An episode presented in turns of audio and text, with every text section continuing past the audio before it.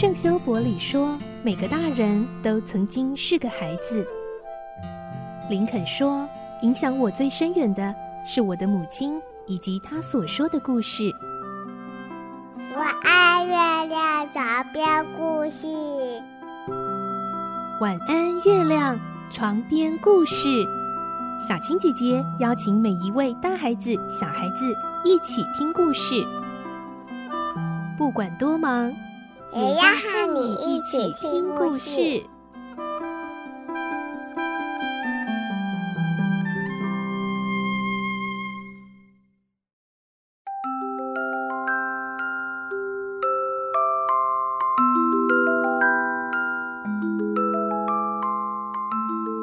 晚安，欢迎你和我们一起听故事。我是小青姐姐，我们今天要来听《孤雏泪》第五十九集的故事喽。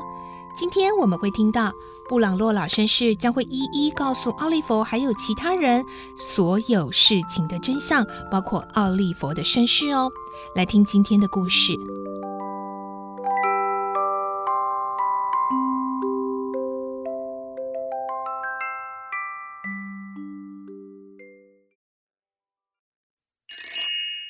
孤雏泪》五十九集，得知真相。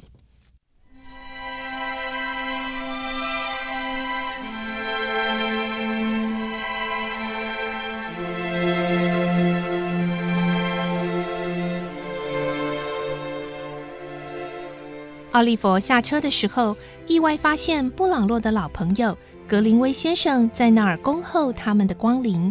他跟梅丽夫人和罗斯小姐打过招呼后，便亲切地领着他们走进大门，一副旅馆主人的模样。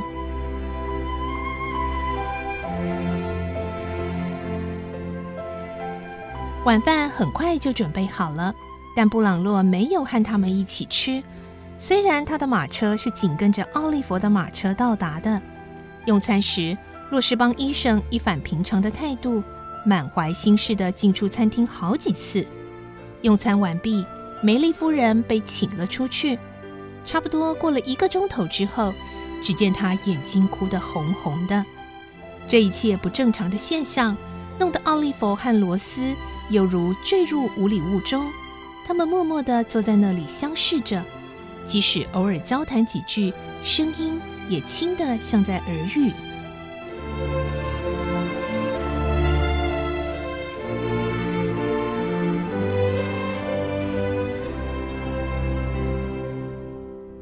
那天晚上，大家都遵照布朗洛的吩咐，聚集到客厅里来。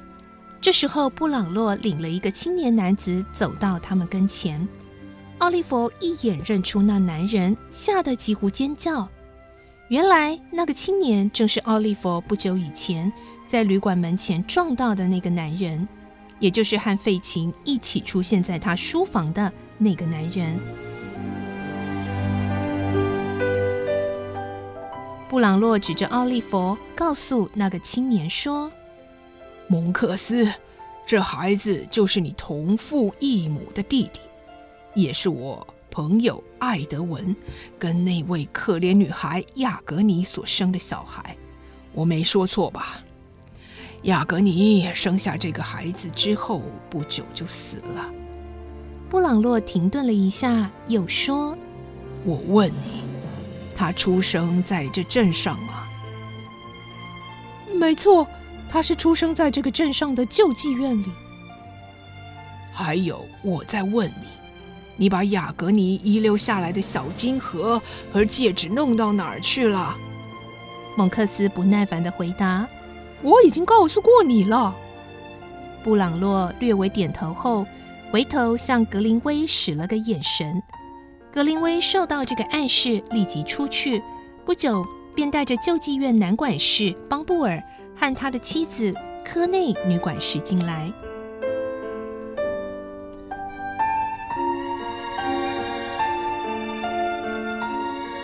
邦布尔看见奥利弗，装出很热情的样子，说：“呃呃，这是怎么一回事啊？”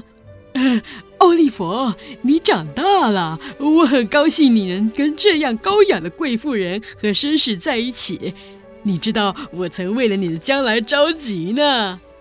女管事狠狠的瞪他一眼，说：“闭上你的嘴巴，邦布尔！”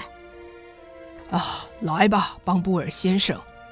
布朗洛制止女管事的恶言之后，指着蒙克斯说：“你认识这个人吗？”女管事抢着回答：“不认识，我们从未见过这个人。”不认识？哼！好，那么那个当铺老板，你们不会不认识吧？哪个当铺老板？我们从未穷得上当铺典当东西呀、啊。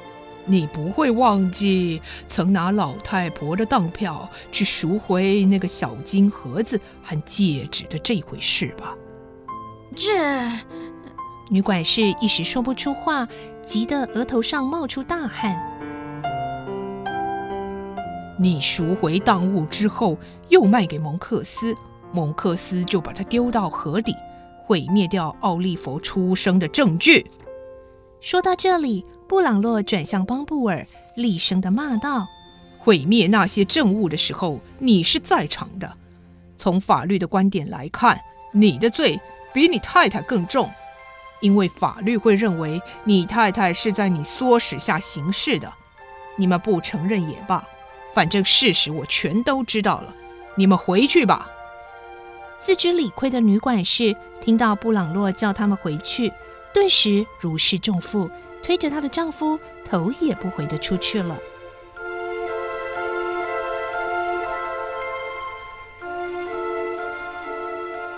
邦布尔夫妇出去后，布朗洛对罗斯说：“小姐，把手伸给我，不要发抖，不要害怕，听我们把剩下的几句话说完。”罗斯把手递给他，布朗洛先生。如果是有关于我的话，请你改天再说吧。我现在很累。布朗洛握住他的手。不，小姐，我想你的勇气可以让你撑得住的。蒙克斯，你认识这位小姐吗？认识。罗斯惊讶地说：“可是我没见过你呀。”蒙克斯回答：“以前我可常常看到你。”